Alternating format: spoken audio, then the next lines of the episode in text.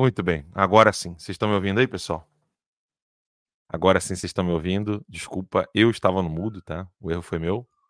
Boa noite a todos. Tá, tá funcionando o som sim, gente. Foi um erro meu aqui, tá? É... Então, de novo, né? Hoje é dia 30 de janeiro de 2024. Boa noite a todos. Está iniciando mais um programa do Terça Livre, aqui o Guerra de Informação. Nós estávamos falando ontem com vocês, e já tem um tempo, que não dá para ficar fazendo jornalismo gourmet, né? Essa fofoca gourmet, que é ficar relatando fatos, como todo mundo acaba fazendo, né? Então a Polícia Federal invadiu, ou, melhor dizendo, né? O pessoal quando acaba repetindo tudo, houve busca e apreensão na casa de Carlos Bolsonaro uh, dentro do inquérito do Alexandre de Moraes.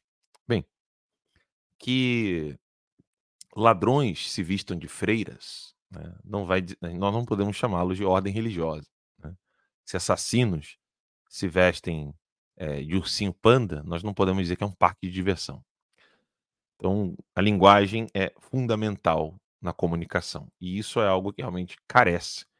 Eu sinto lhes dizer, né, com dor no coração, isso carece a toda a direita brasileira, com raríssimas exceções daqueles que são alunos do professor Olavo de Carvalho. Muito bem.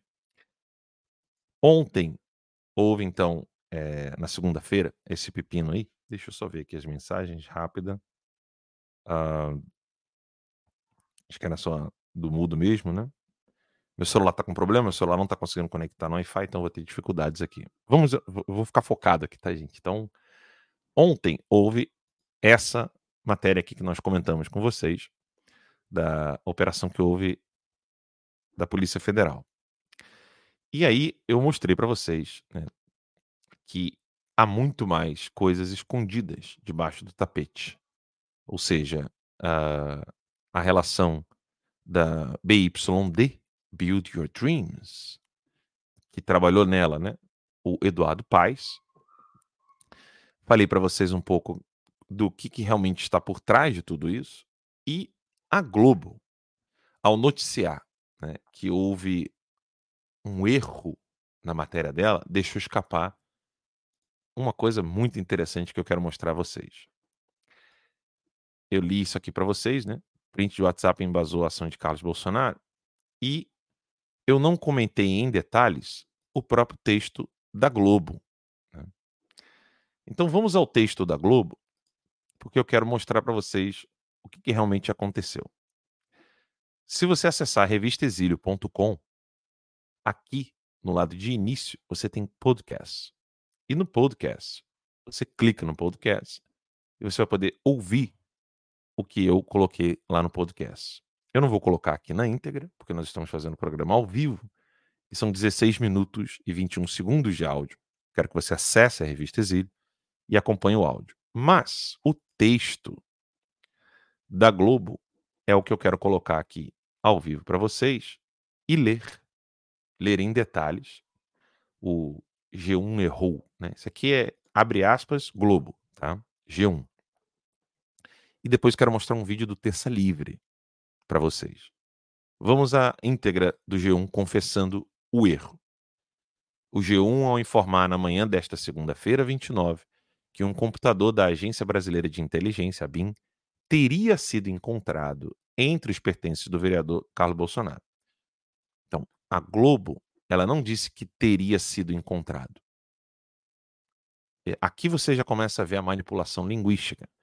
A Globo disse, por meio do blog da Daniela, e isso vai estar no texto da própria Globo, que um dos computadores apreendidos né, em posse do vereador Carlos Bolsonaro, como pertence de Carlos Bolsonaro, era da BIM. Então, já não é teria sido. O erro foi informar que o computador da BIM era do Carlos. Isso não está escrito no texto. Por quê? Se a Globo confessa isso aqui, o Carlos Bolsonaro então poderia processar a Globo. Aí a Globo, o que, que ela fez? Vocês vão ver aqui mais adiante. Eu vou dar um pulinho, tá? O post original foi apagado. Se ninguém salvou em cache isso aqui, você não tem como chegar em douto juízo e dizer: ah, não, não era assim, não. Era assado. E por que, que eu estou dando esses detalhes para vocês? Os revolucionários, eles sabem muito bem a importância de documentos e registros.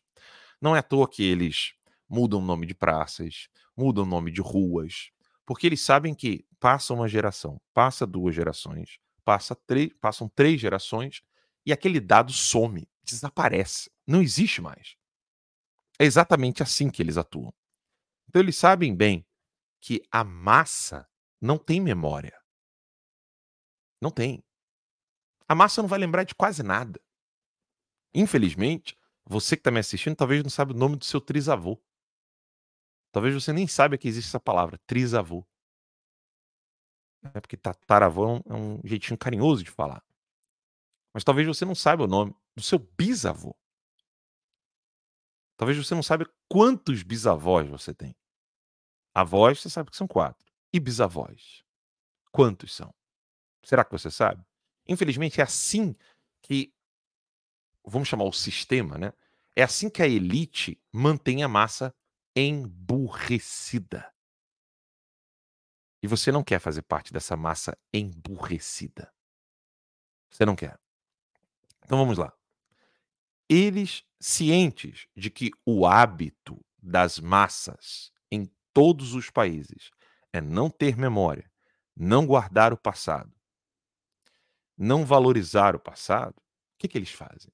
Se você não lembra aquilo que é valioso para a sua vida pessoal, como é que você vai ser capaz de guardar alguma coisa da vida dos outros?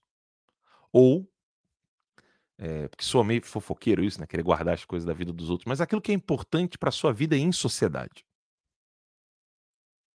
Você nunca vai ser alguém tão esquecido assim em questões históricas quando você sabe que aquilo importa na sua vida.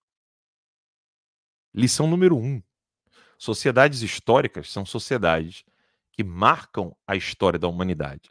E essa sociedade, a primeira característica delas dessas sociedades históricas, sociedades que marcaram a história da humanidade, foi ter na memória e a representação dessa memória em, em alguma coisa fix, é, é, física, material e concreta, lembrando o passado, os grandes feitos do passado. É isso. Não existe uma sociedade que chegou a um patamar superior de vida sem relembrar os grandes feitos do passado. E não me venham né, é, com aquele argumento: não existem sociedades que chegaram a patamares superiores. Não, não me fale isso, que eu dou uma volta com você em Morro Agudo, com esgoto aberto. Depois a gente dá um pulo na Suíça, você vai ver que tem diferenças. E a diferença não é infraestrutura. Não é.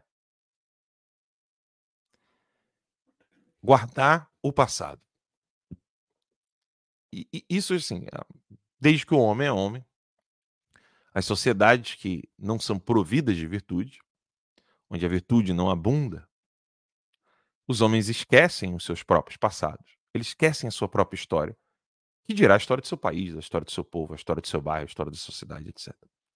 Muito bem, cientes disso, o revolucionário ele sabe que é importante para o depois apagar o que, o que aconteceu agora e o que aconteceu no passado. Ele sabe que isso é fundamental. Por exemplo, o Terça Livre. Você tem acesso ao histórico do Terça Livre? Eu tenho. Eu tenho todas as lives, todos os vídeos, tudo que a minha empresa produziu de conteúdo, eu tenho. As aulas estão na academiaconservadora.com. Os vídeos estão guardados porque eu ainda estou construindo uma estrutura para poder recuperar todo o Terça Livre, aos trancos e barrancos, mas esse ano será um ano especial, porque nós estamos completando 10 anos e vamos chegar lá, pode ter certeza disso. Mas se você tivesse acesso ao canal do Terça Livre e ao site do Terça Livre, bastaria que você fizesse uma rápida pesquisa para ver os nomes envolvidos na operação, por exemplo, que aconteceu com Carlos Bolsonaro, que não é bem uma operação. Né? É uma operação, mas não uma operação da PF. Eu vou explicar isso para vocês. Então vamos passo a passo. O texto do G1 é um texto que diz claramente né, que o G1 é canalha, tá? porque ele não disse que teria sido encontrado entre os pertences do vereador. Ele afirmou. O verbo não é na condicional, tá? Na verdade, o computador da BIM foi encontrado na casa do militar Giancarlo, perdão, Giancarlo Gomes Rodrigues. Só que já aqui, gramaticalmente, eles teriam que dizer a quem pertencia esse computador e não dizer que foi encontrado na casa do militar. Também alvo da operação da PF que ocorreu na manhã desta segunda com buscas e apreensões em endereços de pessoas suspeitas de ligação com esquema de espionagem ilegal na BIM. Então, olha só. Não existe esquema de espionagem na, na BIM. Esquema de espionagem ilegal. O Globo, é, pelo menos o Grupo Globo, já foi um jornal sério. Eles teriam que dizer, colocar tudo na condicional, da mesma maneira que ele colocou aqui. Pessoas suspeitas de suposta ligação ou pessoas suspeitas de ligação com um suposto esquema de espionagem ilegal ou que pessoas que é, estariam suspeitas ou seriam suspeitas, melhor dizendo, de ligação. Mas aqui como a língua portuguesa é uma língua locativa, né? na língua portuguesa, vou até colocar a câmera em mim aqui agora, porque eu preciso que você preste atenção. A língua portuguesa é uma, é uma língua locativa.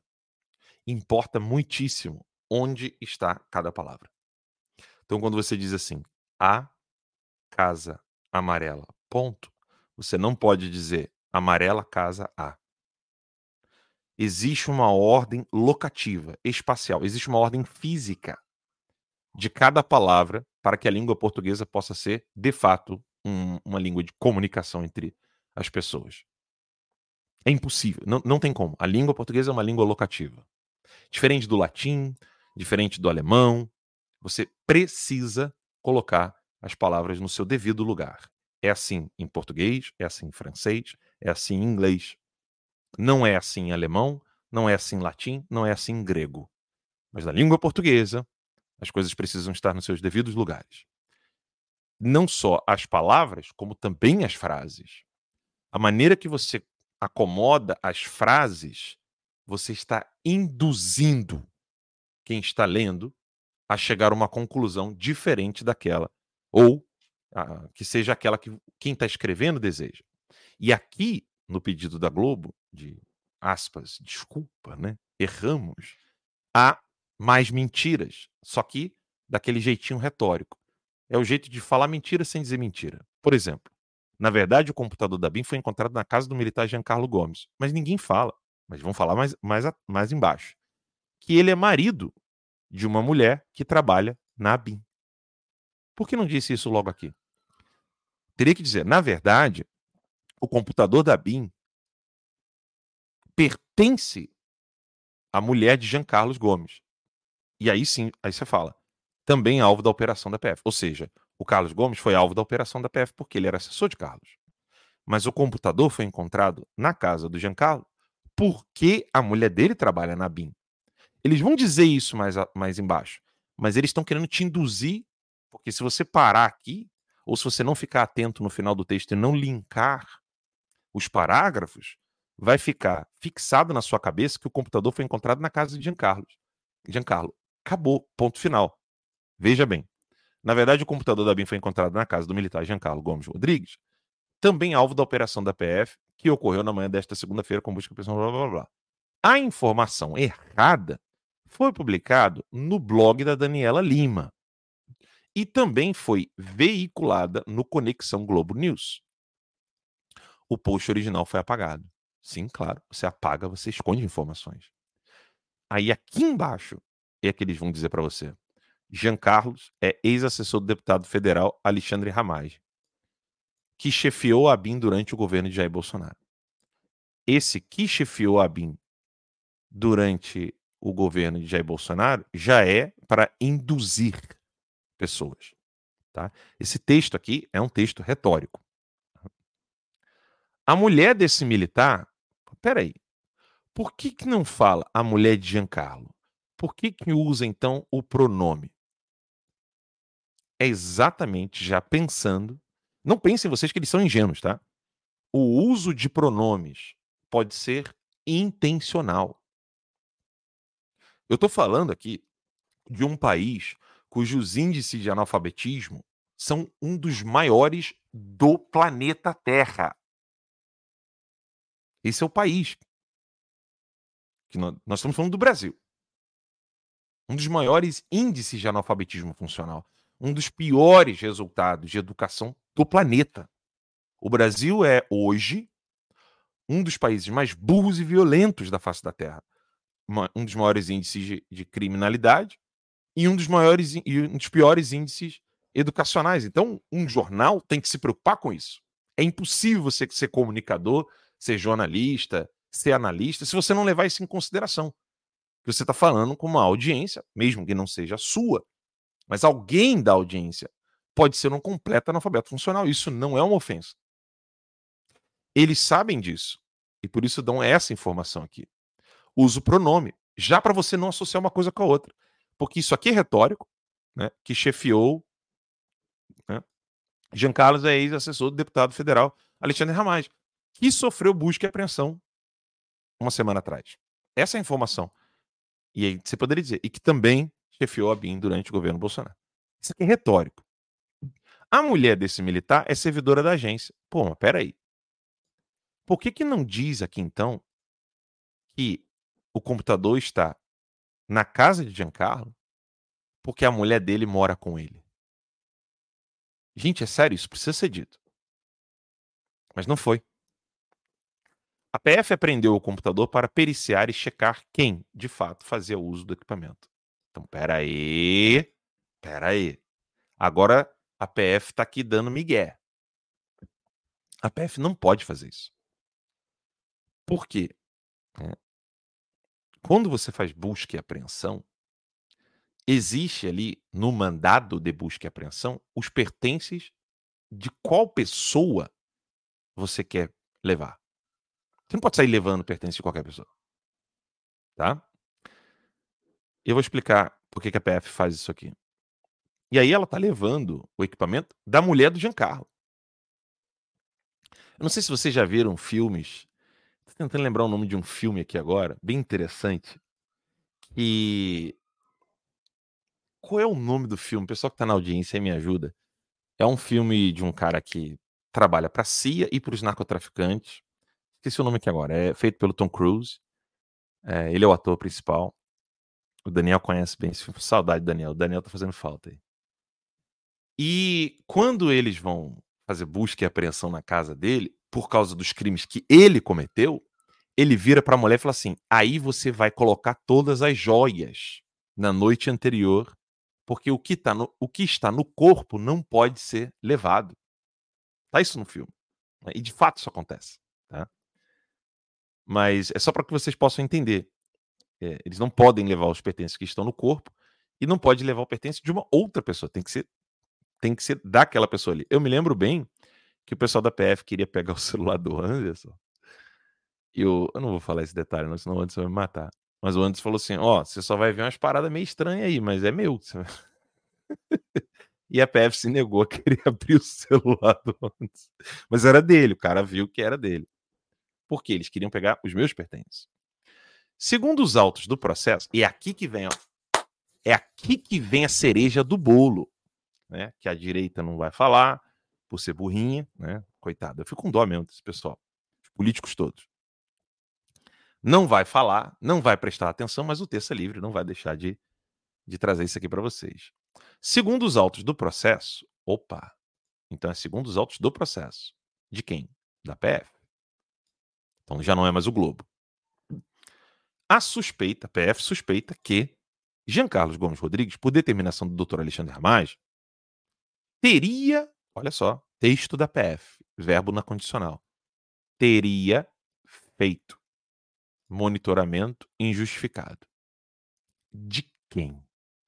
A PF diz do advogado Roberto Bertoldo, que teria proximidade, verbo na condicional, texto da PF, com os ex-deputados Joyce Hassima, que brindou ontem, né, você lembra? Viram lá? A Joyce? e Rodrigo Maia, à época tidos como adversários políticos do governo. Ora, ora, ora.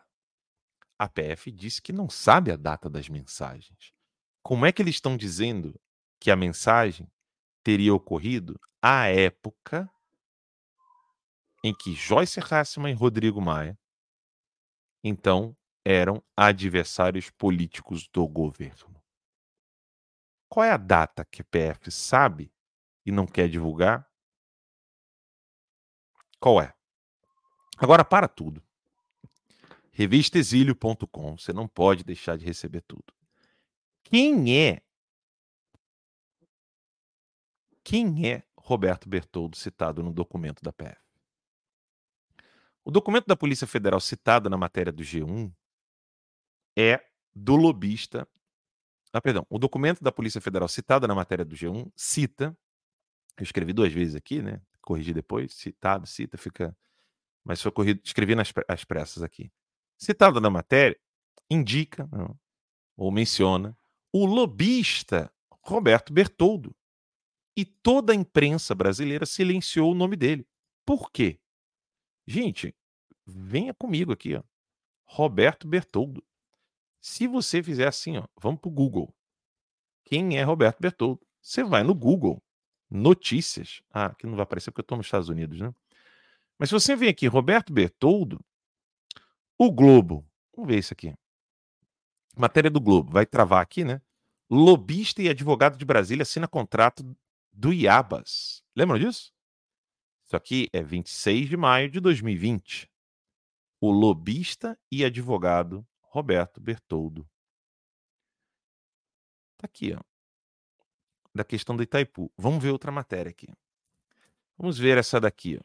Bertoldo, vamos ver aqui mais. Mais matérias. Houve a festa da cueca. Brasil 247, de esquerda. Houve a festa da cueca, diz Roberto Bertoldo, que foi perseguido por Mouro. Hum. Vamos ver aqui. PF no escritório de Roberto Bertoldo. Matéria de 28 de agosto de 2020. Jornal contraponto.jor.br.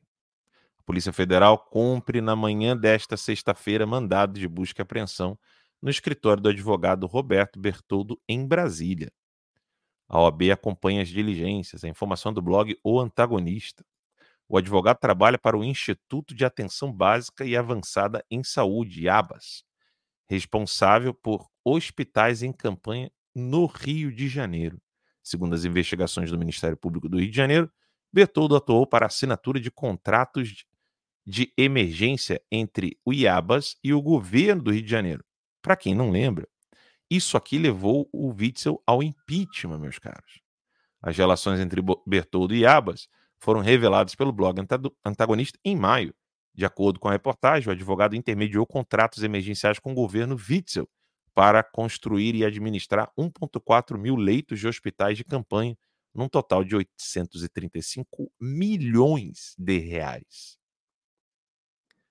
Muito bem. Vamos ver mais coisinhas aqui sobre o Bertoldo. Se você vai pegando as matérias, você só vai ficar assim, ó. Quem patrocinou Festa da Cueca? Deixa eu ver aqui. Roberto Bertoldo, espionado pela BIM, bababá. Muito bem. Aí vamos ao terça. Né? Vamos ao terça livre. E agora, prestem atenção. Pra gente aí. Bonito. Você não, vamos lá. Quem é, é, Bertoldo? Quem é Roberto Bertoldo? É, como é que é a história? Que essa denúncia, a denúncia tão grave? Ela tem vínculo com Bertoldo? Pois é, né? O cara tão bom. Tem vínculo com Bertoldo, pois bem. Como é que é, o, como é, que é a vida do Bertoldo? O Bertoldo, ele, é um, o nome Roberto Bertoldo, ele já circula né, em torno do poder há pelo menos 20 anos, tá? E é também agora investigado pela Procuradoria-Geral da República no caso dos desvios da saúde no Rio.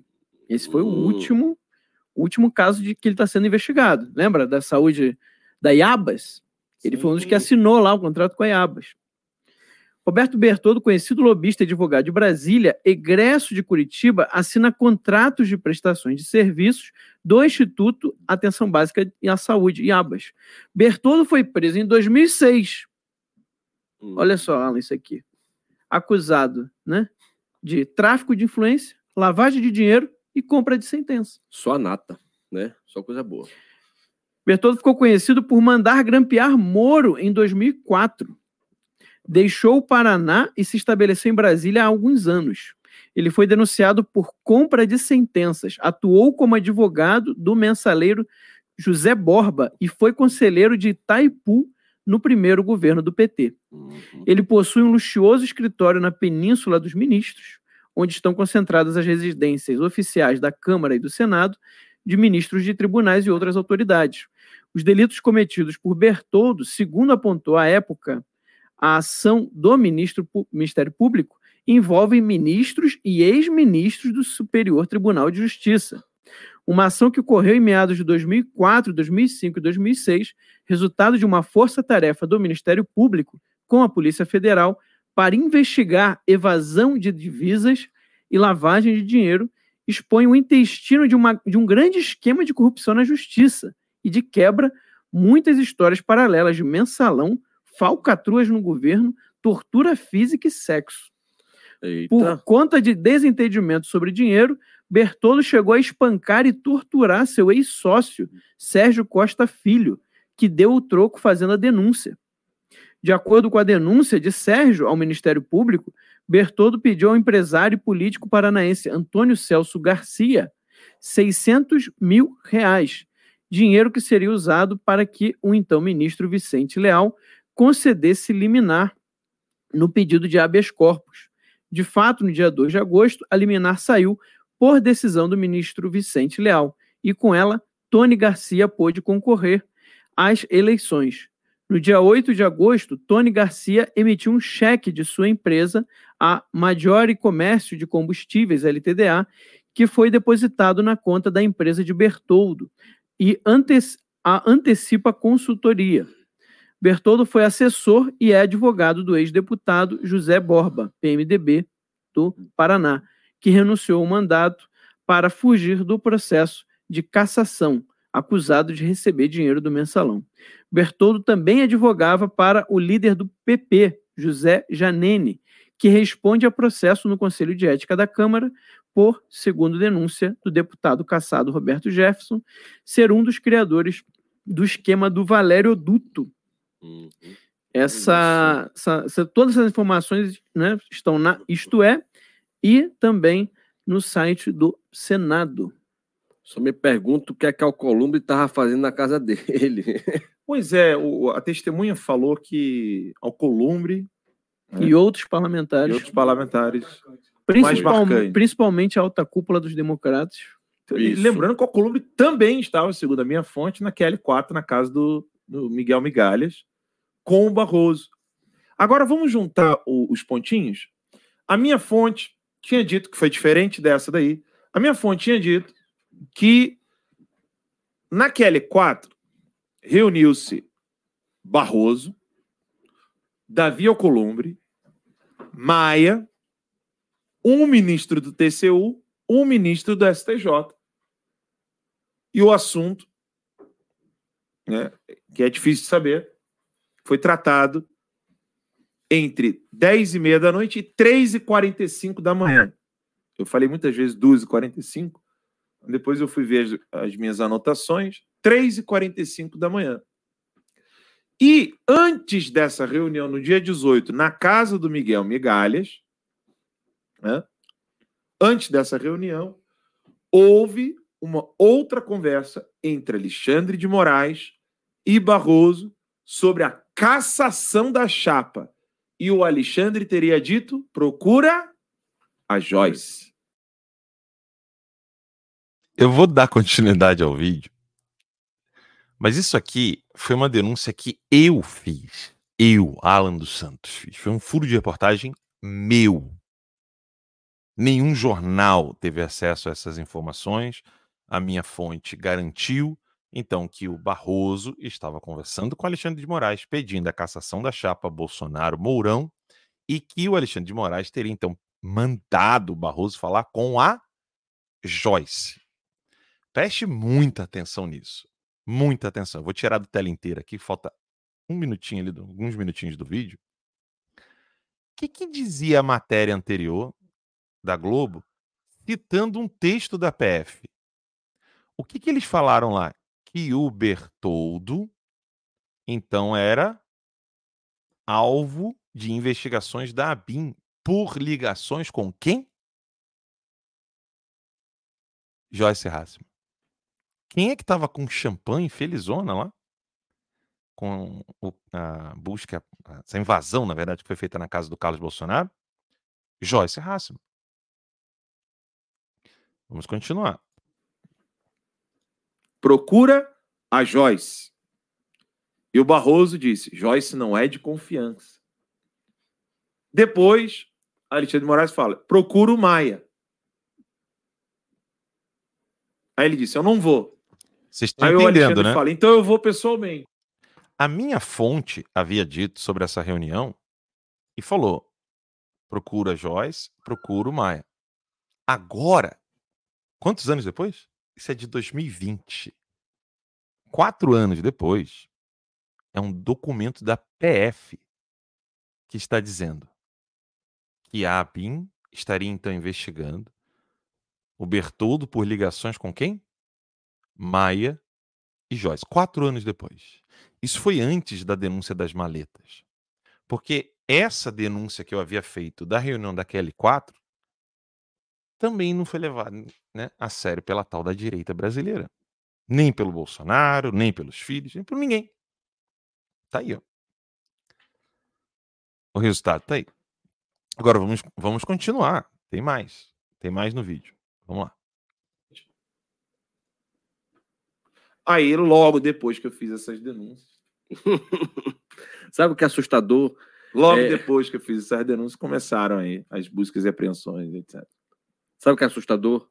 É quando Barroso diz que Joyce não é de confiança. Pronto, já imaginou o que é isso? Joyce não é de confiança, meu Deus do céu. É, tá tudo entrelaçado, eu acredito. Talvez, vamos fazer pergunta, né? Será que tá tudo entrelaçado? Provavelmente. Né? E tem mais coisa para sair daí, né? Tem. Da testemunha. Exato. E aí, vamos lá. Aí você tem a testemunha falando que a Joyce ficava muito à vontade na casa do Bertoldo. A PF foi na casa do Bertoldo, a PF foi na casa do jornalista que anunciou um dia antes que iria fazer uma grande denúncia sobre Joyce Hassel. Pra quê? Assim, não, é nem que dá para desconfiar. Assim, essa é a inteligência do Partido Comunista Chinês e da galerinha toda. Ah, o que, que você insiste em Partido Comunista Chinês? Ué, o Bertoldo não está envolvido aí nos contratos, Sim, e muitos. né? Com Iabas, lá no Rio de Janeiro, etc.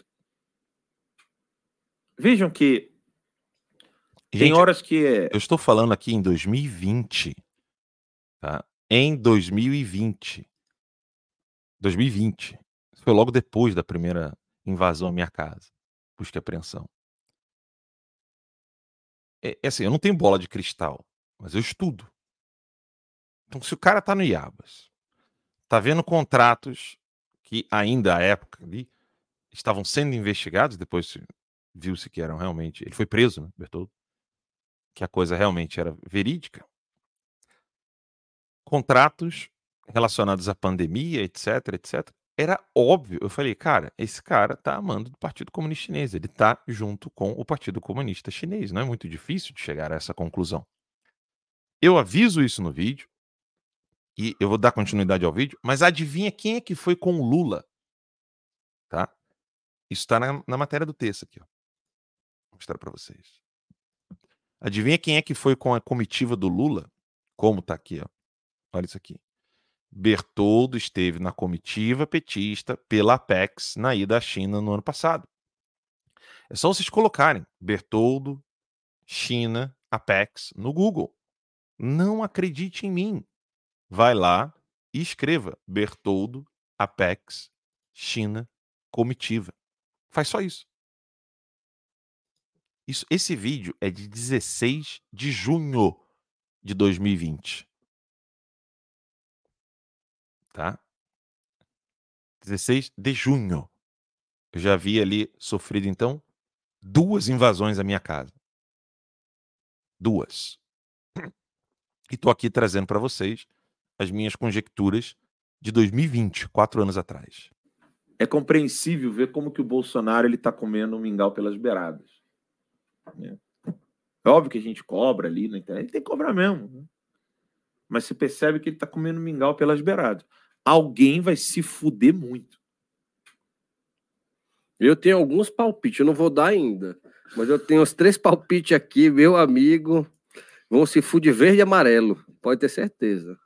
Assim, a Joyce Hassman, Suinamente. Joyce Hassman, né? Ela chegou a dizer o quê na CPMI que não conhecia? Como é que é isso na história da CPMI? É, então, ela dá uma desconversada, ela não se sente à vontade em afirmar com todas as palavras que ela tinha rela- mantinha relação Ela com falou assim, Bertoldo. ah, foi, foi, foi na casa do irmão. irmão. né? Tipo assim, Ah, era o irmão, um- um porque o, o Felipe Barra falou o seguinte: você me disse que a gente ia na casa do seu irmão. Então eu pensei, né, que ia jantar na casa do irmão dela. Cheguei lá, era a casa do Roberto Bertoldo. Aí, o que, que foi a resposta que ela deu? Ah, não, eu disse que eu ia na casa de um irmão meu. Do irmão. De um irmão meu, né? Sentido de Sim. figurativo, né? E, e a inteligência é limitada, a burrice é ilimitada. Pronto, resposta. Foi Qual a sua relação com o Roberto Bertoldo? A burrice é ilimitada. É. Ela falou isso? Falou.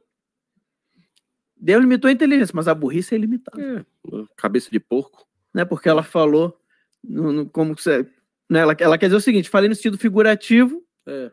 mas se foi sentido figurativo, eu não chamo de irmão qualquer pessoa. Exatamente. Não, e a testemunha? A testemunha falou o quê? A gente ouviu o áudio. Que ela tinha grande Você intimidade. né? Foi eu que entrevistei. Que tinha grande intimidade com o Roberto Bertoldo. Entrava, ia ser. Ela Ia tinha- ela tirar o tinha- sapato, Cara, ela tinha sofá. o controle do portão, segundo que a testemunha falou. Que ela chegava de carro, ela abria o portão e entrava. Abriu o portão automático, né? E entrava ali a garagem, parece que é rebaixada, segundo o, o, o que a testemunha falou. E ficava lá, é, é, é, deitada no sofá, com as pernas pro alto, que ela fazia Isso aqui em Brasília. em Brasília. A mansão que o Roberto Bertoldo tem em Brasília. Bem, matéria de 2020, né, junho de 2020 do Terça, e nós estávamos ali então fazendo o nosso trabalho jornalístico, trazendo o que agora está mais claro do que nunca. Um dado interessante quando você procura mais e mais e mais sobre o Bertoldo é esse aqui, ó. Matéria da Folha de São Paulo. Deixa eu ver aqui. Eu acho que.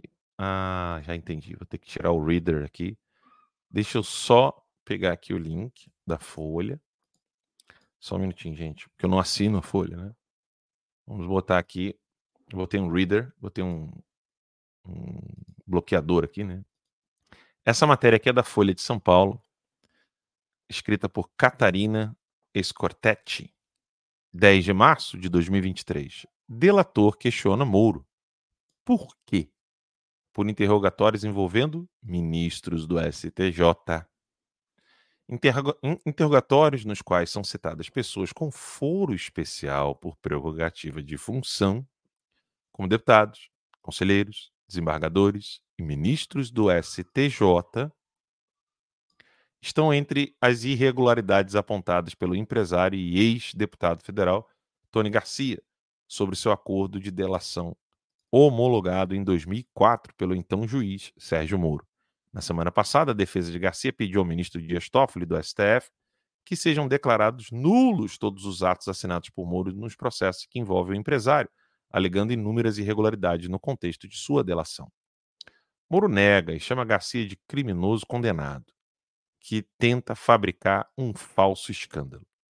A defesa de Garcia encaminhou 235 páginas ao STF com as transcrições dos seus interrogatórios relacionados ao seu acordo de delação realizado entre o final de 2004 e início de 2005. Ao longo dos relatórios antecipados pela Globo News e obtidos pela Folha, dois nomes de ministros do STJ na época são citados em contextos que poderiam gerar abertura de investigação nas instâncias competentes, ou seja, tinha fumaça ali. Em um dos casos, Garcia sustenta que teria entregue dinheiro em troca de decisão liminar favorável a ele. Onde? No STJ. O objetivo dos interrogatórios conduzidos por Moro e com a participação de membros do Ministério Público Federal era ouvir o que Garcia sabia sobre 30 fatos supostamente ilegais, agora aqui, né, a Folha de São Paulo, supostamente ilegais. Quando é do quando é com alguém da direita, né? Fatos que Garcia sabia sobre fatos ilegais, né? Aqui não, aqui é supostamente ilegais.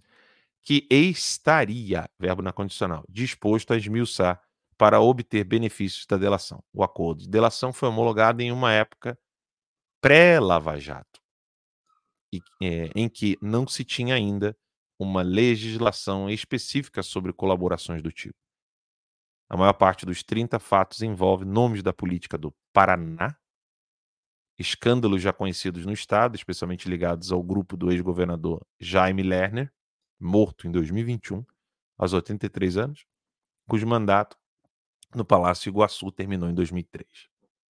Na lista também, preste muita atenção, na lista também há o relato de Garcia sobre supostos crimes praticados pelo advogado Roberto Bertoldo, ligado ao MDB e lembrado pela atuação na época como lobista em Brasília, com acesso a autoridades da política e do judiciário. Moro tinha interesse especial no nome de Bertoldo, porque o advogado teria grampeado o telefone do então juiz. O episódio acabou incluído na delação. Bertoldo grampeou Sérgio Moro quando ainda era juiz.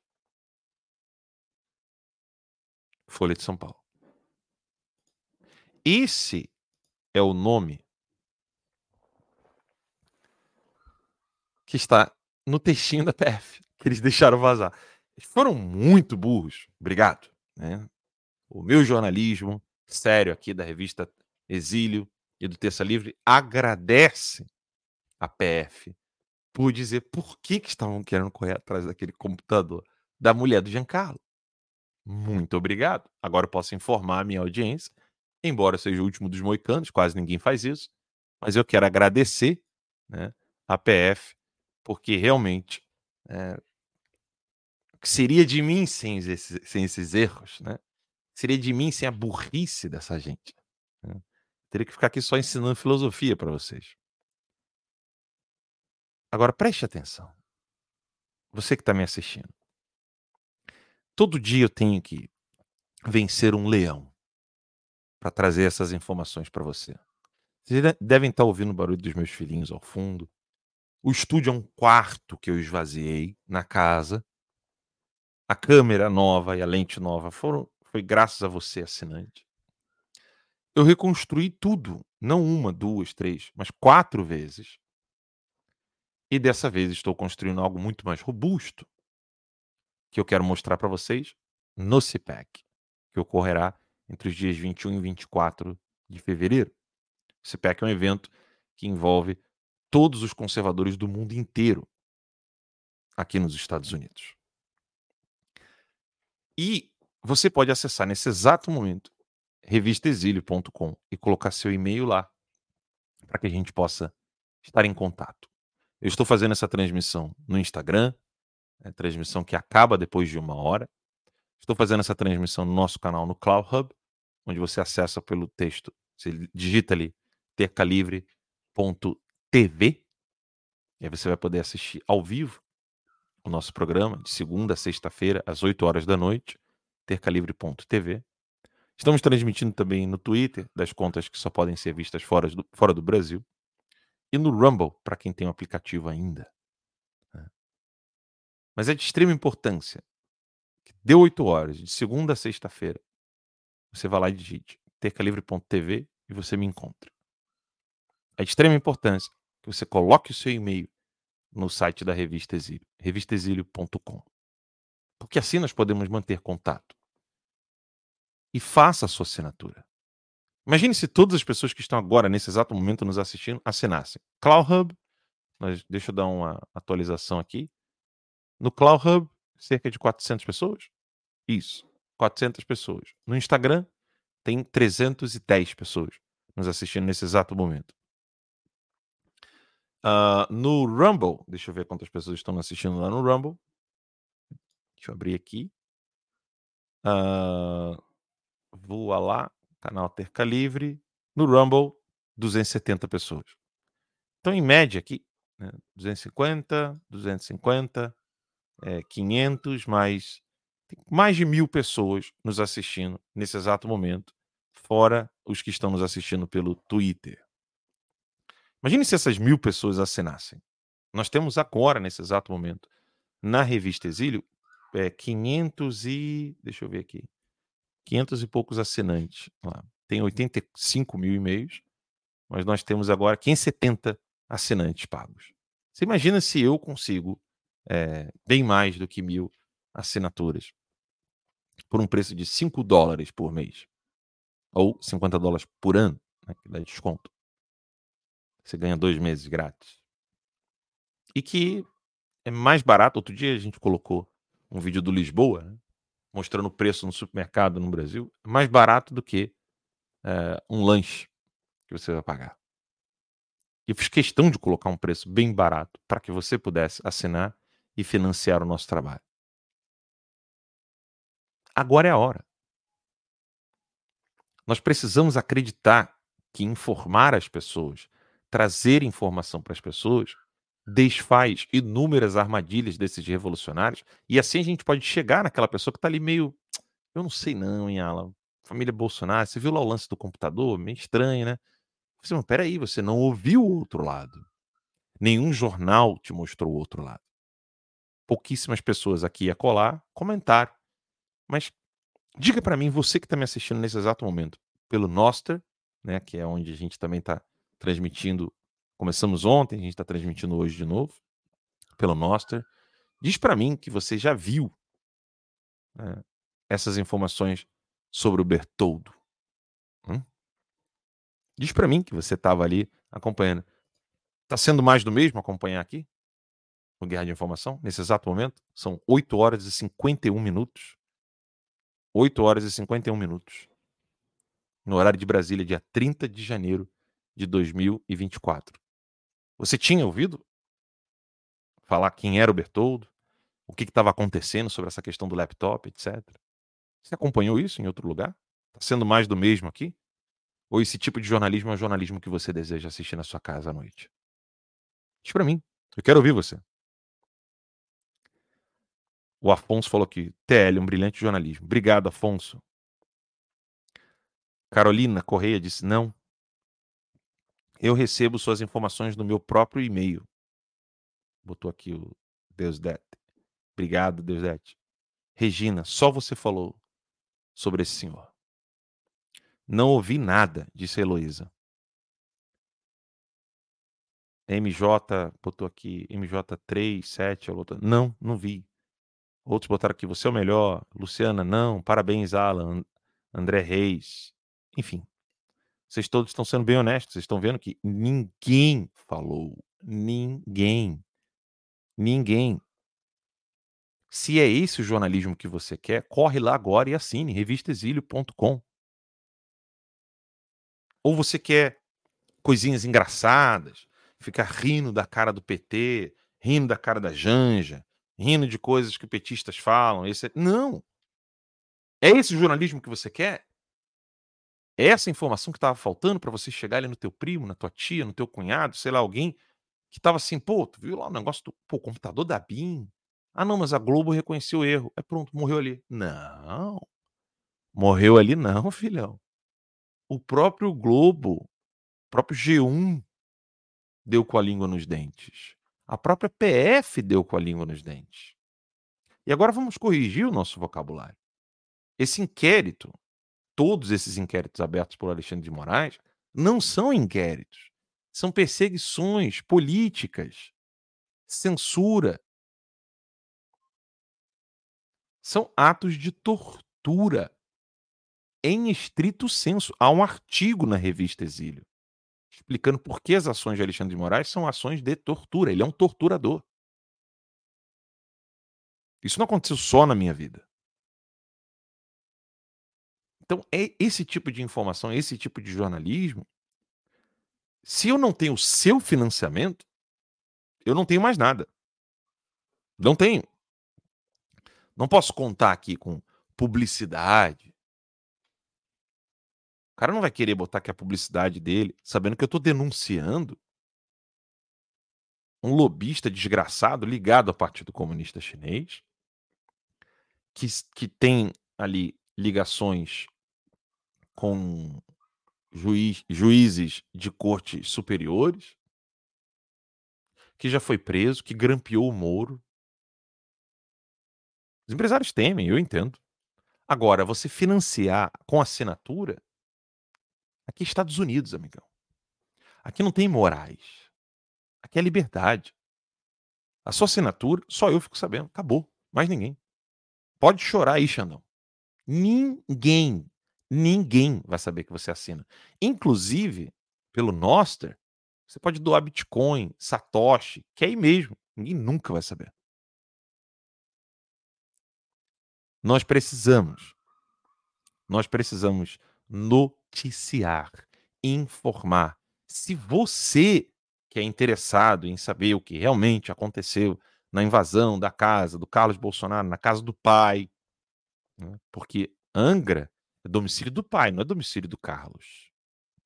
Enfim, as ilegalidades são muitas, né? O próprio inquérito em si é legal. Mas se você que está interessado, se você que está buscando conhecimento, você que está correndo atrás, não vamos lá na conta 38, na 38 conta do Instagram do Ala para assistir o programa ao vivo. Se você que está interessado, que vá lá no tercalivre.tv para poder assistir. Imagine aquele seu amigo isentão, que você vai precisar. Nós precisamos dele. Pessoas que você sabe que nós precisamos conversar com ela, pedir que elas estejam conosco nesse projeto de restauração do nosso país, de resgate do nosso país. Imagine essas pessoas. Se você não estava sabendo, imagine essas pessoas. Corra lá, revistaexílio.com.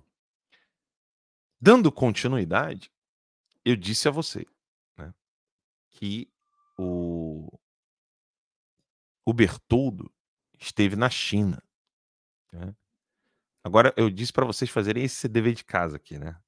Escrever assim, ó, comitiva Bertoldo Apex China. Vamos lá. Próprio Metrópole. Olha aqui. Missão empresarial à China atraiu lobistas graúdos. Que lobista graúdo, né? Figura de linguagem. E enrolados, outra figura de linguagem. São criminosos, tá? A matéria foi escrita em Pequim, para Metrópolis. Eu não estou zoando, tá escrito aqui, ó, Pequim. A missão empresarial brasileira. Deixa eu só ver se eu estou compartilhando tela. Não, ainda não. Desculpa, vamos lá. Aqui. A missão empresarial Olha isso aqui. A missão empresarial brasileira que foi a Pequim no fim de março para acompanhar a visita oficial do cachaceiro criminoso comunista Luiz Inácio Lula da Silva, estou traduzindo essa palavra aqui, tá? Ao líder chinês, líder é tua avó, ditador chinês, Xi Jinping, contou discretamente com a presença de personagens enrolados no submundo de Brasília. Figura de linguagem. São criminosos, pessoas já foram presas. Lula acabou adiando a viagem por recomendação médica, mas a programação organizada para os empresários que o acompanharam se desenvolveu, se, desen, isso, se desenvolveu normalmente com a presença de pesos pesados do PIB nacional. Pesos pesados. Bandidos criminosos, como Joesley e Wesley Batista, da gigante de carnes JBS. Sem alarde, e em busca de contatos privilegiados e de oportunidades, também havia no grupo lobistas conhecidos do submundo de Brasília, que fizeram fama e se meteram em grandes embaraços nos últimos tempos, intermediando negócios e abrindo portas no governo. Desvios na pandemia. Um desses lobistas é o paranaense Roberto Bertoldo, alvo em 2020 de uma operação da Polícia Federal por suspeita de participação em um esquema de desvio de verbas de uma entidade que recebeu milhões de reais. Na verdade, são 800, né? Mas aqui eles quiseram encurtar. Né? Imagina você ter que fazer isso aqui 800 vezes, né? Mas é 800 vezes que ele né, recebeu. Em verba pública para montar hospitais de campanha durante a pandemia. Essa é a galera do Bolsonaro genocida. Tá? Nos últimos anos, Bertoldo montou base em Brasília. Voa lá. E sou eu que era o criador do gabinete do ódio, segundo o pessoal. E se especializou em contatos de alto nível na esfera federal. Em uma mansão no Lago Sul, recebia com frequências político, perdão, recebia com frequência políticos de diferentes partidos. Gabava-se, por exemplo, de ter acesso privilegiado ao Ministério da Saúde e a figuras ilustres do Congresso, incluindo aliados próximos ao então presidente Jair Bolsonaro. No governo Michel Temer, o presidente que indicou, nomeou, vamos dizer assim, né? Alexandre de Moraes, ele funcionou como ponte entre empresários do setor e o ministro Ricardo Barros, chefão do PP, de quem é amigo do peito. Está aqui a foto do Roberto Bertoldo em conexão em Dubai a caminho de Pequim. O caso em que esteve sob suspeita de envolvimento em desvio de verbas milionárias do combate à Covid não foi o único episódio em que o lobista, que também é advogado, teve de encarar a Polícia Federal. Ele chegou a ser preso também em 2006, sob acusação de tráfico de influência, lavagem de dinheiro e compra de sentença.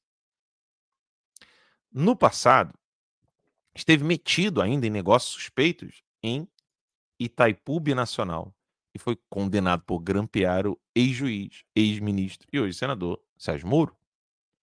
Na viagem à China, Bertoldo procurou estar perto de figuras de proa, falante e montado com peças de luxo, bolsa, sapatos e casaco Prada, ainda na conexão em Dubai, nos Emirados Árabes, andou pelo aeroporto ao, la ao lado do mega empresário do agronegócio, Marcos Molina, fundador do frigorífico Marfrig. Mais tarde, Molina disse que conheceu o lobista durante a viagem, que não tem qualquer ligação com ele, que não fazia a menor ideia do seu passado. Em Pequim, Bertoldo participou de compromissos organizados pelo governo brasileiro, petista, em um coquetel com a participação de empresários. Gastou parte do tempo na companhia de quem? Do deputado federal Zeca Dirceu, seu conterrâneo, seu conterrâneo paranaense e filho de ninguém mais, ninguém menos do que o ex-ministro José Dirceu. Aí falta só esse finalzinho aqui, né? A coluna apurou que o Alberto Bertoldo integrou oficialmente a missão brasileira na lista de convidados da Apex. Gente, uma vez, é, acho que foi foi uma viagem do Bolsonaro à ONU, um negócio assim. Um dos fotógrafos do palácio é Alan Santos, não é Alan dos Santos. E o Globo fez um estardalhaço dizendo que eu estaria, então, no avião do Bolsonaro viajando para os Estados Unidos. Erraram o nome. Esse cara foi preso em 2006, 2020, é, estava envolvido em milhões de desvios na pandemia, sujo até o osso, e foi convidado da PEX. Porra, PEX, do governo. Coisa linda. Tá aqui, ó. Bertoldo integrou oficialmente a missão brasileira na lista de convidados da Apex. Não tem uma única linha de crítica desse jornalismo barato, mequetrefe do Metrópolis. Folha de São Paulo ainda foi até mais no passado, né? Foi até mais. Acabou a live no Instagram. Foi até mais honesta. Pois bem, esse é o Bertoldo. Esse é o cara, então, que está no textinho da PF, no, no caso do, da obtenção de documentos do G1, para falar do computador da mulher de Giancarlo. Né? Veja que confusão, né? O computador é da mulher do Giancarlo, a busca e apreensão, com muitas aspas, né? a invasão da PF, era para obter os documentos, o que estava em posse do Giancarlo, e não tinha nada a ver com ramagem, não tinha nada a ver com Carlos Bolsonaro, não tinha nada a ver com ninguém. E o próprio documento da PF fala em Bertoldo supostamente, abre aspas e fecha aspas, ligados, ligado a Rodrigo Maia e Joyce Hassman. E para coroar, eles dizem que, à época, Joyce Hassman e Rodrigo Maia eram então adversários políticos de Jair Messias Bolsonaro. Sendo que no print da conversa, da suposta conversa, que ninguém sabe quem é que estava ali falando com quem, ninguém sabe a data. E essa foi a prova que a PF apresentou. Print. Print de que ninguém sabe de onde veio, para onde vai. Esse é o Brasil de hoje, que não é noticiado, não é falado, não é comentado, exatamente por falta de recursos, falta de meios e falta de pessoas competentes que possam trazer para você o verdadeiro, bom e velho jornalismo que não se cansa.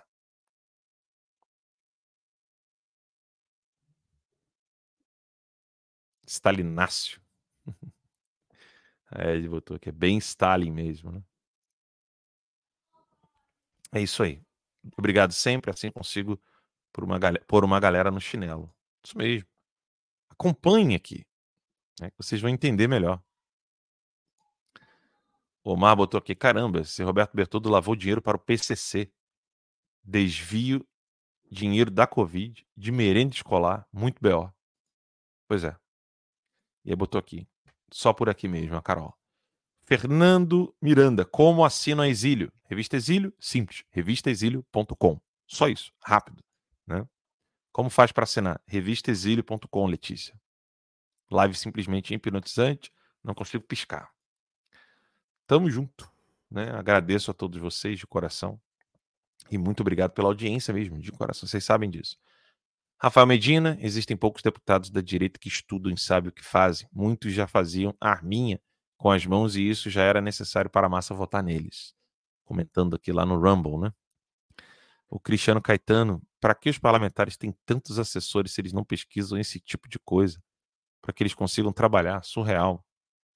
Ninguém falou também do agente comunista na Coreia do Norte passeando nas usinas nucleares do BR. Só o Terça Livre fala sobre isso, Rafael Medina. Cristiano Caetano, busquem o aplicativo e políticos, né? Para saber quanto esses caras gastam mensalmente do nosso dinheiro, além de verbas, salários e mordomias com auxílios. É, se eles estão às cegas, são incompetentes. Uh, o, depois teve mais comentário aqui do MPSBR1, botou uma coisa muito mais feia que a gente pensa, viu? É mesmo. O Bob, como sempre, né? Botou aqui boa noite, muito sensacional. Obrigado pelo carinho de vocês aqui no Rumble, uh, no Cloud Hub, né, de coração. A Zila, a Zila Mar botou aqui, querida, ela botou aqui, finalmente consegui assistir. Porque é simples, é só você digitar tecalivre.tv e você já chega lá. O Albert, nosso grande amigo, botou aqui, obrigado, Alan. Deus abençoe. Eu que agradeço a todos vocês. Vocês viram né, que o Cloud Hub tá com carinha nova, né? Não tá mais vermelho, agora tá azul. Eu financio com orgulho desde a época do Terça Livre juntos. É assinante, né? Lá na academia e na revista Exílio. Doutor Marcos Pompeu, obrigado.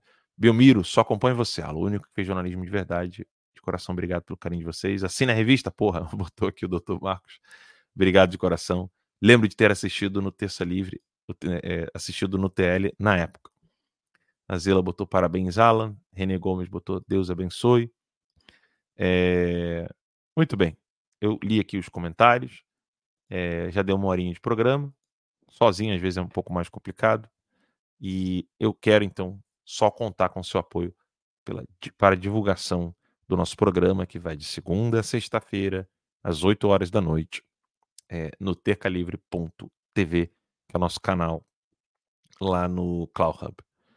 Uh, diga uma coisa, Alan. Só uma pergunta aqui do Omar, né? Alan, me diga uma coisa. Com a volta do Trump, esse pessoal pode ser investigado já que alguns têm residência na América? Certamente, amiguinho. Pode ter certeza absoluta disso. Tá?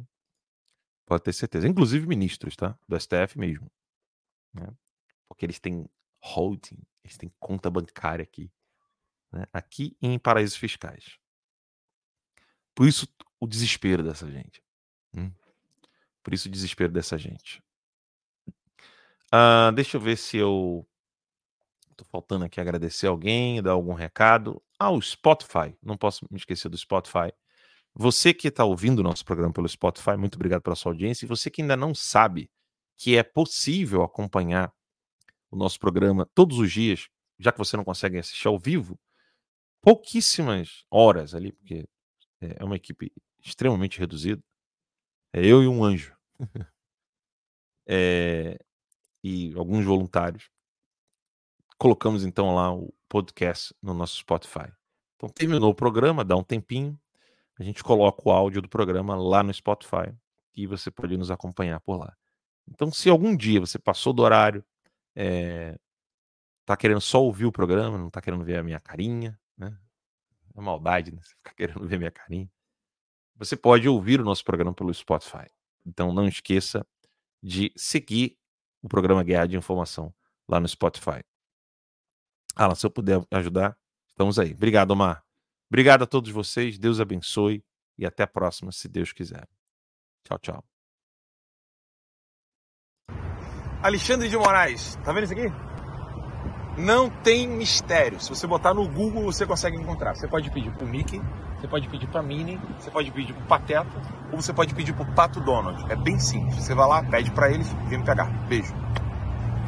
go. Oh, ain't that something? Drums came in, you ain't see that coming. Hands on my head, can't tell me nothing. Got a taste of the fame, it upon my stomach. Throw it back up like I don't want it. Wipe my face, clean up my vomit. Oh,